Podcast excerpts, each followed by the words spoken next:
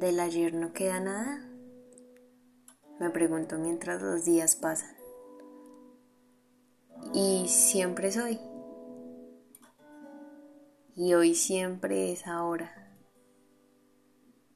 Por primera vez en mucho tiempo, el presente no es futuro, proyección o sueños. Solo incertidumbre. Una página en blanco que nace y muere cada día, envejeciendo como la hoja de un árbol en otoño, hasta volverse polvo, unirse con el viento o fundirse en la nada. Mientras pasan las horas y el reloj hace tic, toc, tic,